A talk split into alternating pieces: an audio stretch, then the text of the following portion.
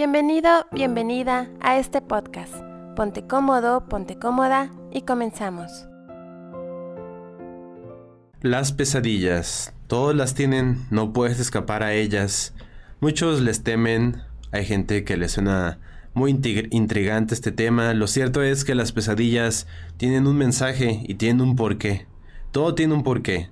Entonces el día de hoy vamos a, a entender por qué son las pesadillas, por qué ocurren, qué significan, cómo interpretarlas, para que de esa manera no las veas como, como algo malo, sino como simplemente un mensaje de tu cerebro que te quiere decir algo. Y lo importante es que lo sepas escuchar, lo sepas interpretar y que sepas hacer lo correcto con esa información. Esto es La Hora Minimalista, episodio 86, con Isaac López que estoy en controles, haciendo las preguntas y checando que todo es en orden para esta transmisión y estoy con la expositora y este, experta en este tema, Blanca Mercado, y esto comienza. Pues es un tema que me llama mucho la atención, yo creo que a todo mundo nos llama la atención como entender por qué soñamos y por qué surgen sueños placenteros y otros sueños que son terribles y que nos causan estrés. Entonces vamos a comenzar con este punto. Todo sobre las pesadillas. ¿Qué es una pesadilla?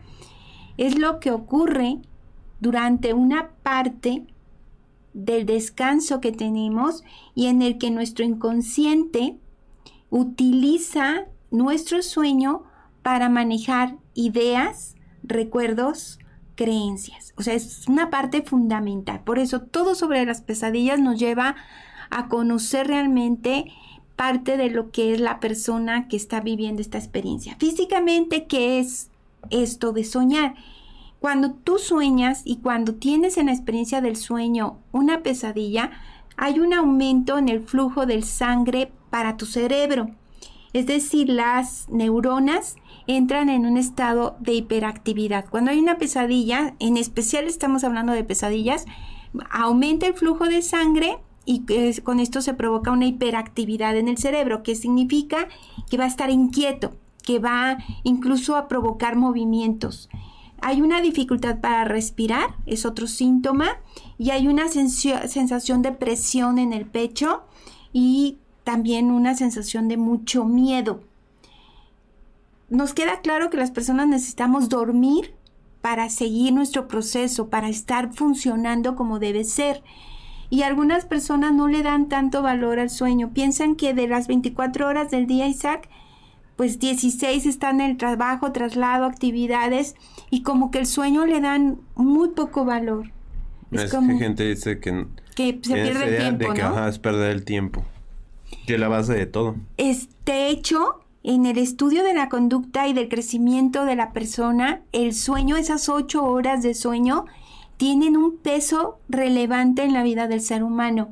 Y claro que el organismo hace muchas funciones durante el sueño, sus órganos se desintoxican, se limpian. En ese periodo hay un crecimiento y hay información que almacenaste y que se depura. O sea, no solamente se depura lo que consumiste, se desintoxica de todo lo que se envenenó tu organismo durante el día y no me refiero solo a alimentos, me refiero también a emociones, también acomoda pensamientos.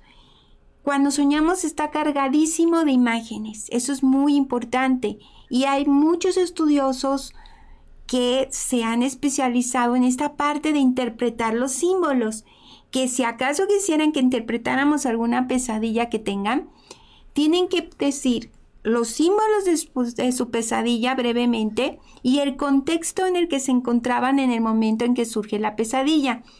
Porque la interpretación de sueños general no es real. Cuando tú dices, ah, este, si sueñas una araña, el significado es esto, pues es demasiado general, no funciona. Sin embargo, tenemos la oportunidad en este programa de que se haga de manera personalizada. Entonces, te invito a que si tienes una pesadilla, describas la pesadilla brevemente y el contexto, decir, qué estaba pasando en tu vida en ese momento, cómo estabas en ese momento o cómo estás si acabas de tener la pesadilla. Tu soñar está cargado de imágenes, que son las que interpretamos. También está cargado de sensaciones y sentimientos. Después de una pesadilla, tú te quedas con una emoción clara en tu cuerpo. Y cuando nosotros lo hacemos consciente, nos ayuda en un proceso interno. O sea, un sueño o una pesadilla te ayuda, es una herramienta. Realmente deberíamos de valorarlo. Y también nos puede llevar a solucionar conflictos o a un crecimiento personal o a tomar conciencia. Todo esto puede darnos, pero a lo mejor tú puedes decir, pero una pesadilla es algo terrible, no es como algo grato. Pues yo diría que es como, a veces incluso como decirte, el, a veces el cerebro da mensajes bruscos. Si no entendiste con esto, a ver si con esta. Es como una alarma. Eh, son sueños que producen, una pesadilla produce angustia, ansiedad y miedo. De hecho, todos hemos tenido pesadillas, pero puede ser hasta que te provoquen sudoración. Hay quienes se han despertado de una pesadilla empapados en sudor, este, los latidos del corazón acelerados, y nos muestran estos símbolos de un conflicto que tenemos que enfrentar, pero también si podemos interpretarlo adecuadamente, nos muestran salidas y soluciones. Sí, es como una alarma. La persona que tiene una pesadilla, esto tenemos que tenerlo muy claro, es una persona que está llegando a un límite. Por eso es importante poner atención. Y el sueño le permite dar escape a lo que está reprimiendo. Es decir, es algo que se produce en beneficio y que te salva la vida, porque son emociones que han acumulado y muchas personas pueden llegar incluso a evadir la realidad y a través de las pesadillas le dicen, ¿no estás viendo lo que viene? Vamos a, poner un ejemplo, hombres o mujeres que tienen una, una pareja que los está poniendo en peligro y conscientemente son extremadamente amables. De hecho, hemos visto muchos casos en internet que a lo mejor en los alimentos les iban poniendo gotitas de veneno en su comida, una pareja malvada, y, la persona no lo ve porque es súper amable con ella, pero inconscientemente, a través de las pesadillas, recibe información de, qué extraño si mi pareja es tan amable y yo estoy teniendo una pesadilla que habla de que me quieren hacer daño.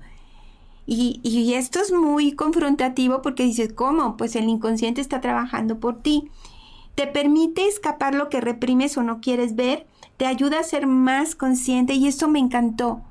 Una pesadilla puede evitarte una enfermedad. Hasta ahorita tenemos que tener muy claro que si una pesadilla se repite, es que es urgente que se analice. Entre más se repita, más urgencia. Y esa angustia que tú estás experimentando en la pesadilla, agradecela, porque esa angustia es la puerta de entrada a tu paz interior. Suena extraño, ¿no? Mm, bueno, a mí no, pero sé que mucha gente incluso ve, o sea, mucho es lo, lo que siempre hablamos con los temas como que a la gente les genera intriga. Mucha gente solo ve blanco y negro. O es malo, por ejemplo, la pesadilla, el concepto es malo.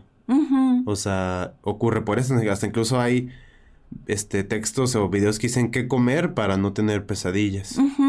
O hasta las abuelas dicen, si comes esto te van a dar pesadillas. Vamos a ver. Más bien es eh, comprender los mensajes y saber interpretarlos. O sea, no se trata de evadir, escapar, sino de aceptarlo y entenderlo. Y, y en ese proceso creces como persona.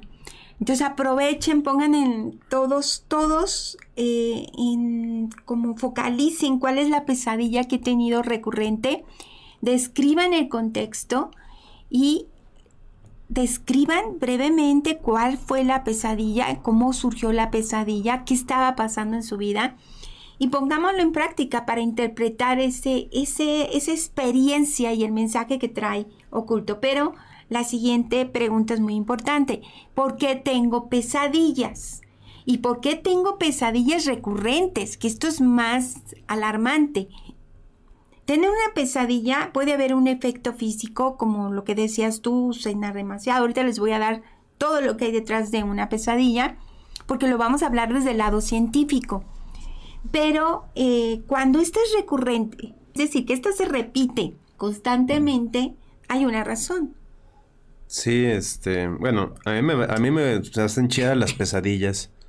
Sé que mucha gente, bueno, hay unas que siente bien feo porque sientes como que, que está pasando de verdad, pero muchas veces sí despiertas y sí, y sí es como con esa lucidez de, ok, va, ya entendí, o sea, eso es lo chido, o sea, de, de las pesadillas, pero sí hay veces que es, pero cuando se siente demasiado real, hasta incluso hasta esa sensación de, de verdad pasó, y hasta que muchas veces me ha pasado de que he soñado de que le envió un mensaje a alguien, o hablé con alguien por, por alguna red social y es de que te despiertas y te vas a, a buscar y dicen, ¿a poco sí pasó? o sea, el cerebro es muy fascinante, es tan fascinante que, que eh, creo que, bueno, tengo entendido que no está 100% entendido. No, estamos muy lejos de comprenderlo totalmente. Pero ¿por qué tenemos pesadillas recurrentes? Es indicio de que tu subconsciente, recuerden que ya les he platicado en otros temas que tenemos un consciente, un subconsciente y un inconsciente.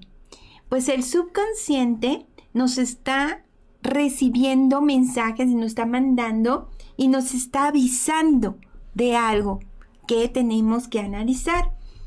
Ahora nos iríamos a la siguiente pregunta, que es fundamental. ¿Hay algo en tu vida actual o pasada que te inquieta? Porque tus pesadillas van a estar relacionadas con eso. Lo primero que tienes que preguntarte al despertar, ¿hay algo que me inquieta en mi vida? De hecho, en su pesadilla pueden poner eso, contexto, en qué, cuáles fueron los simbolismos y responder, ¿hay algo en mi vida que me inquieta actualmente o en mi vida pasada que no he resuelto y me sigue incomodando? Porque está muy metida la respuesta. Sí, por ejemplo, este también es importante de que el, contexto de lo que hiciste un día anterior también puede ser significado. Por ejemplo, alguien que a lo mejor vio una película de terror o vivió un trauma el día anterior y tuvo una pesadilla, es probable como que reviva eso. Pero, por ejemplo, es, depende de la persona. Por ejemplo, yo no tengo pesadillas con películas de terror. Pero, pero sí has tenido pesadillas. De niño, sí. Y que, pero incluso de adulto has tenido. Ah, sí, sí. Y, y hay una diferencia entre sueños lúcidos y pesadillas. Se les voy a contar ahorita. Pero ¿cuáles son, lo siguiente punto, cuáles son los efectos de las pesadillas en las personas? Uno, no descansas. Así que si una persona está teniendo pesadillas constantemente, bueno, pues eso va a ir en contra de su salud. Dos, mal humor. Cuando una persona tuvo una pesadilla suele sentirse muy incómoda. Tres, falta o exceso de apetito después de tener una pesadilla. Cuatro, bajos niveles de energía, te sientes cansadísimo, como si estuvieras trabajando toda la noche. Cinco, negatividad, estás como desconfiado, como qué es lo que me quisieron decir. Seis, no te puedes concentrar, estás en todos lados pensando en lo que soñaste. Siete, ansiedad.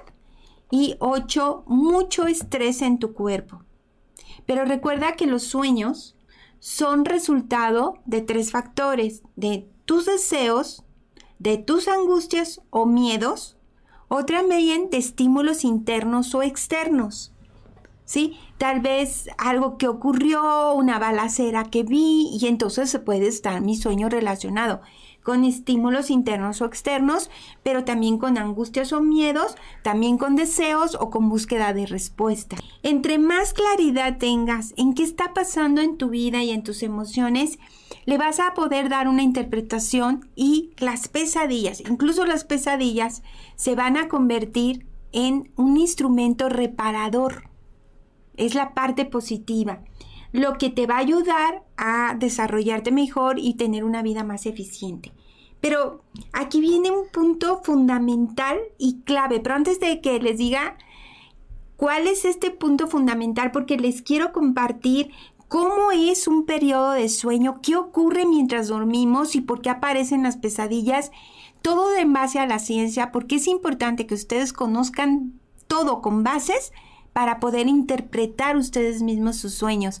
Y bueno, vamos a comprender todo de los sueños. Si tienen pluma y cuaderno, por favor tomen nota o lo pueden hacer a través de su celular en el blog de notas porque esto está buenísimo. Si no vean el video, luego lo pueden volver a ver para tomar notas como muchos de nuestros seguidores nos lo han hecho saber que les funciona bastante. Primero lo disfruto y luego tomo notas de todo lo que estoy aprendiendo. Y hay quienes nos han compartido que llevan un cuaderno o un diario de minimalismo siempre con los temas que a ellos les han gustado más. Y bueno, tu periodo de sueño, ¿qué ocurre durante el sueño? Vamos a contestar esa pregunta. Cada noche, tu sueño pasa por varios ciclos, son cinco ciclos. Y cada ciclo está este, durando un promedio entre 10 a 90 minutos. Eso es lo que dura un ciclo de sueño. Y son cinco fases. A lo mejor vas a decir, pero ¿cómo? Si dura 90 minutos, entonces si son cinco fases y yo duermo ocho horas, ¿qué ocurrió? Pues si estas cinco fases se vuelven a repetir, les voy a explicar cómo. Primero la fase 1, se le llama la fase del adormecimiento y también se le conoce como vigilia. Y en esta fase que dura aproximadamente mínimo 7 minutos, en el que estamos entrando en el sueño todavía, es muy superficial, nos relajamos, disminuye nuestro latido del corazón, nuestros músculos se relajan, empezamos también a, relajar nuestros sentidos y entonces no estamos dormidos, pero tampoco estamos despiertos. ¿Sí? fácilmente con cualquier ruidito sales al mundo externo. Esta es la primera fase que se le llama adormecimiento. La segunda fase de sueño se le conoce como sueño ligero. Y esta es una etapa muy reparadora y provoca una desconexión con el mundo exterior. Pongan mucha atención porque esto es fundamental comprenderlo. Esta segunda etapa de sueño ligero es la que te permite mayor descanso y también te conserva la energía. Se empieza a desconectar de todo, de los sonidos, de lo que está, de, incluso de las voces de tu familia y aumenta el umbral. Es decir, es más difícil que despiertes. Disminuye tu respiración sin que te des cuenta, tu ritmo cardíaco, y tu tono muscular. Es una etapa de reparación del cuerpo y dura entre 10 a 90 minutos. Pasamos a la tercera etapa que se llama transición. En la primera rápido nos despertamos, en la segunda estamos desconectados, pero en la transición es, un, es una etapa en que la persona es difícil que despierte. No sé si has escuchado casos de personas que están ocurriendo algo en su casa y no despiertan, porque incluso los sonidos los entreteje con su sueño. Y entonces el ladrón pudo haber pasado por su casa al lado de siguió dormida y los sonidos los iba incorporando a su sueño. Qué impactante, ¿no? Y esta tercera etapa de transición hay una relajación profunda, es muy difícil que te despiertes, pueden ocurrir muchas cosas en este periodo. Y también es en la que aparecen los terrores nocturnos. Es, tu cuerpo está totalmente relajado, el corazón, la respiración y tu actividad neuronal está en un profundo estado de relajación. Es decir, casi casi no te das cuenta de nada. Es muy peligroso estar en esa etapa qué hermoso es la etapa del sueño, porque compartir tu cama con alguien debe ser sagrado porque es donde estás más vulnerable, porque por fuerza vas a entrar a esta etapa. Y nos vamos entonces a la cuarta etapa, que ahora sí se llama sueño profundo, ya no transición, profundo. Y es un umbral mayor. Es más difícil despertar todavía. Y si te despiertan, así que te sacudan, vas a despertar confuso. Es cuando dices, ¿qué, qué pasó? ¿Dónde estoy? ¿Qué ocurrió? Sí, esta etapa es muy fuerte y la temperatura disminuye del cuerpo, hay un descanso mental muy profundo y si la persona es sonámbula, aquí va a empezar con el movimiento en esta etapa del sueño profundo y es muy importante esta etapa para la calidad del sueño. Y nos vamos a la última etapa, porque son cinco etapas, que se le llama sueño paradójico. Y es cuando nuestros ojos se mueven. En es cuando tú ves a la persona que está al lado tuyo, cuando estén dormidos, quien tiene pareja, este, asómese y va a ver, cuando estén en, este, en esta etapa del sueño, eh, los ojos se mueven. A esta etapa de sueño paradójico, eh, se le atribuye como el nivel más alto de aprendizaje. ¿Has escuchado que puedes aprender mientras duermes? Sí, de hecho hay gente que busca videos de mensajes subliminales, por ejemplo, aprender, por ejemplo, yo sí lo estoy haciendo ahorita que, que estaba aprendiendo italiano, digo, sé que es más complejo que simplemente ponerlo y ya no, estuvo. a ver, cuéntame, porque sí. No, pues nada más pongo palabras en italiano en la noche para, para como, como, no sé, como para irme como adaptando, porque sé que no me las va a aprender todas a despertar con más de mil palabras, pero sí me ha servido como para asimilar como el, cuando alguien habla en el idioma. Pues el, en esta etapa de sueño paradójico o que también se le conoce con las siglas REM, R-E-M, que se denomina así por el movimiento de nuestros ojos, esta fase, si tú pusieras una cámara de video mientras duermes, te vas a dar cuenta en qué momento, cuando, a qué hora entras a esta etapa. Y todo lo que ocurre en tu grabación durante este periodo es lo que sí puedes aprender. Sí, es muy interesante. Si alguien quiere aprender a conocer su etapa, sus, ciclos de sueño, pongan una grabadora, una cámara y déjenla durante sus horas de sueño. Se lo hacen que ellos mismos cambien la contraseña cuando se las pongan porque es muy fácil llorar la seguridad de las cámaras y pues que alguien te vea. Entonces se recomienda de cuando te la ponen, le digas al que te la instala que te dé la contraseña y tú la cambies. Muy bien, qué bueno que nos haces esa sugerencia. Y bueno, esta tercera, esta quinta etapa eh, sirve para que la memoria se empiece a acomodar, por eso es que aprendemos mucho, y que olvide lo que no le sirve. Y es un momento en que aparecen los sueños, pero en forma como de narración, como de cuento, y también las pesadillas. Y esta etapa completa el ciclo. Y el sueño, ¿qué creen que pasa? Porque yo les dije que dura de 10 a 90 minutos. ¿Qué ocurre?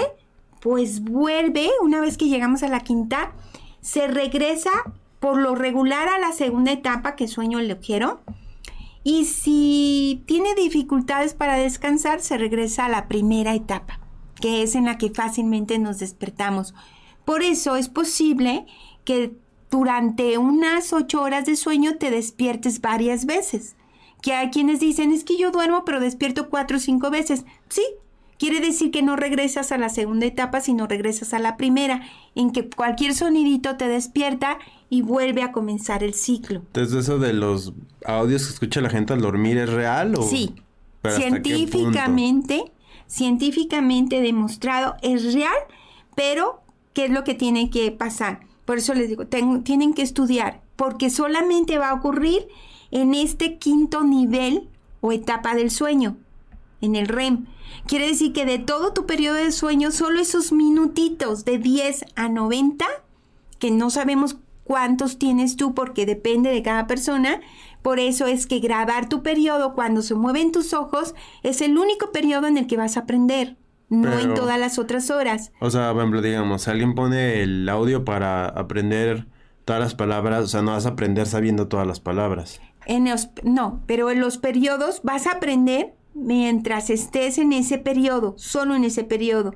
Lo que tu cerebro logre captar. Por ejemplo, de tu cinta de ocho horas, solamente vas a aprender lo que en esa etapa, de la quinta etapa del descanso, logras captar, que son de 10 a 90 minutos y se vuelve a repetir. Quiere decir que si tú quisieras hacer un, análisis científico de tu periodo de sueño, grabarías un video donde vieras cuándo entras a esta etapa, que es fácil detectarlo por el movimiento ocular, y lo que veas que escuchaste en ese periodo es lo que más fácilmente aprendiste. Y eso, mm. o sea, no es todo el periodo de sueño. Y muchas personas tienen sus ocho horas de grabación o están escuchando un programa ocho horas, pero solamente ese mínimo periodo es en el que el cerebro está absorbiendo todo. Por eso hay que tener mucho cuidado que oímos. ¿Verdad? Pues a mí me interesaba mucho, siempre me ha gustado que si vamos a hacer algo, vamos a investigar algo, tengamos bases sólidas. Este es un canal que le gusta que tengamos de manera sencilla toda la información. Ahora sí nos vamos a la siguiente pregunta. Ya tienen bases, ya no van a aprender de pesadillas solo por aprender un tema más. ¿Qué es lo que causa una pesadilla?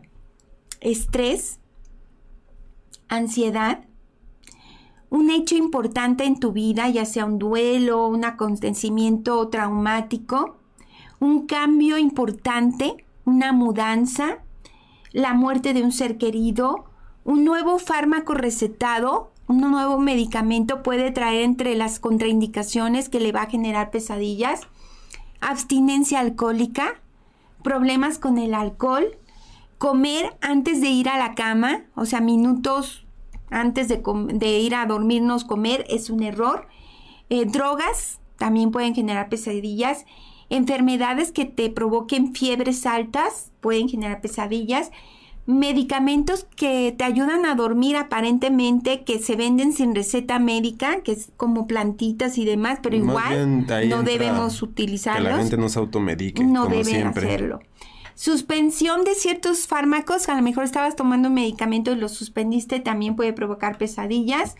Eh, trastorno por estrés, eh, es decir, haber pasado por un trauma y este trastorno por estrés va a ser repetitivo mientras tengas el problema. También trastornos de terror nocturno, hay personas que tienen este problema de salud emocional y también genera pesadillas.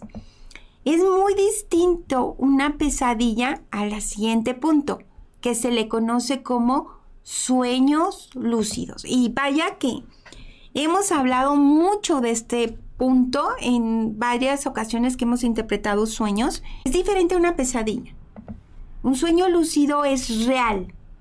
Es un sueño que se caracteriza porque la persona se siente que está consciente. Es más, dice, es que yo lo viví. Es te despiertas y dices, no puede ser que esté aquí, yo, yo estaba en otro lugar.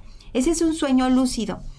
Y puede ser espontáneo, esto es muy importante, o puede ser inducido a través de ciertos ejercicios. Hay personas que de verdad quieren provocarse un sueño lúcido y lo hacen por una simple y sencilla razón. Lo hacen porque quieren encontrar respuestas. ¿Qué porcentaje de personas tienen sueños lúcidos constantemente y sueños que les avisan que están al, siendo alertas? ¿Qué crees? Mucha gente puede decir, no, pues es que yo tengo sueños que, que luego se convierten en realidad, pero yo sé que soy extraño. Seis de cada diez personas tienen sueños lúcidos. Pero no, no todos pueden controlar cuándo son. No, no. Puedes hacer ejercicios para inducirlos. Pero se puede que cada noche va a tener un sueño lúcido. Puedes eh, aprender a hacerlo, hay técnicas. Mm. Pero no, no vas a descansar como deberías. Porque en el sueño lúcido tu cuerpo está alerta que es lo que les estoy diciendo, está consciente, como, como si lo estuvieras viviendo. Pero, o sea, tener un sueño lúcido no ayuda a tener mejores respuestas. Sí, por eso es que algunas personas piden que se les entrenen para tener sueños lúcidos. Pero también no creo, o sea, también es importante de... Tu salud. Tiene que practicarse, practicarse. Y ir con un profesional. Sí, porque no es de que terminando, vámonos. Y no ir, no... Y además, cuidar tu salud. Sí, no se recomienda que se haga constantemente. Pero esto es, asombroso porque 6 de cada 10 quiere decir que muchas personas tienen sueños lúcidos y ni siquiera les dan importancia. Características de un sueño lúcido. Vas a tener excitación, es decir, eh, te das cuenta de que estás ahí, que lo estás viviendo y la realidad es idéntica a lo que estás soñando. Los sentidos se agudizan, los colores son más intensos, observas detalles pero minuciosamente y hay una percepción que se expande a tu alrededor. Más que un sueño normal, puedes ver hasta las aves que volaron, o sea, observas detallitos que en tu vida real no, no lo harías. Pero aparte de los sueños lúcidos, que si quieren saber cómo se puede inducir un sueño lúcido sin causar daño a tu salud y hacerlo solo cuando busques respuestas, pues quédate hasta el final de este video porque con eso cerramos. ¿Te parece? Y nos vamos a otra, otro tipo de sueños que se le llama parálisis del sueño. ¿El que te sube el muerto? Exacto, así se le conoce. Pero, a ver, entendemos entonces, pesadilla es una cosa, sueño es otra cosa, sueño lúcido es otra cosa. Y hay gente quesadilla. Quesadilla es otra cosa también. Hay gente que dice eso. y lo otro es la parálisis del sueño, que muchos dicen se me subió el muerto. Es un estado entre dormido y despierto y es una sensación de no poder moverte durante un periodo en el que sientes que estás consciente, o sea, que quieres despertar, pero tu cuerpo no responde. ¿Cuáles son las señales de que estás viviendo parálisis del sueño? Son las siguientes. Número uno, incapacidad de mover tu cuerpo. Y esto ocurre cuando estamos empezando a dormir. En la fase 1, fase 2, ahí comienza. Estás deliberadamente despierto, es real, estás despierto. No puedes hablar, eh, tienes alucinaciones, logras ver cosas y sensaciones que te dan mucho miedo. Hay una sensación de que te están presionando el pecho, que algo te detiene. Dificultades para respirar. Sientes que te vas a morir. Eso es muy interesante. El cerebro hace este movimiento. La persona percibe que va a morir. Sudoración, dolor de cabeza, dolor muscular y pues terror, pánico por lo que está ocurriendo. Pero esto es otra forma de manifestarse durante nuestro periodo de descanso. Pero vamos ahora a algo que les va a interesar muchísimo.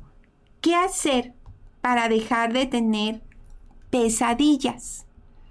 Porque las pesadillas es muy distinto a un sueño lúcido. La pesadilla da mucho miedo. Entonces, establecer una rutina. Busca dormir siempre a la misma hora y respetar tu horario de sueño Cuida tu alimentación, recuerda no cenar. Descarga la energía que llevas dentro. El ejercicio, otra vez es importante. Constancia.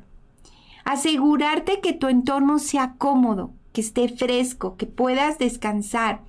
Reducir la luz.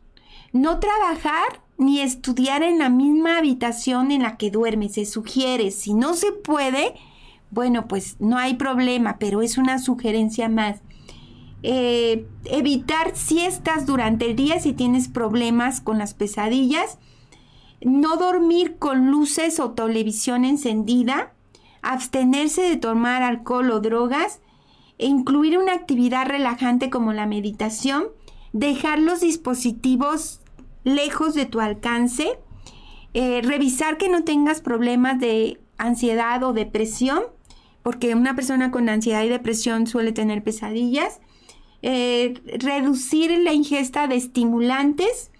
Eh, la oración también te ayuda, cualquiera que sea tu religión, también es un estado de paz interior y ayuda bastante no dormir boca arriba, buscar dormir de costado. ¿Cómo saber si un sueño es un mensaje?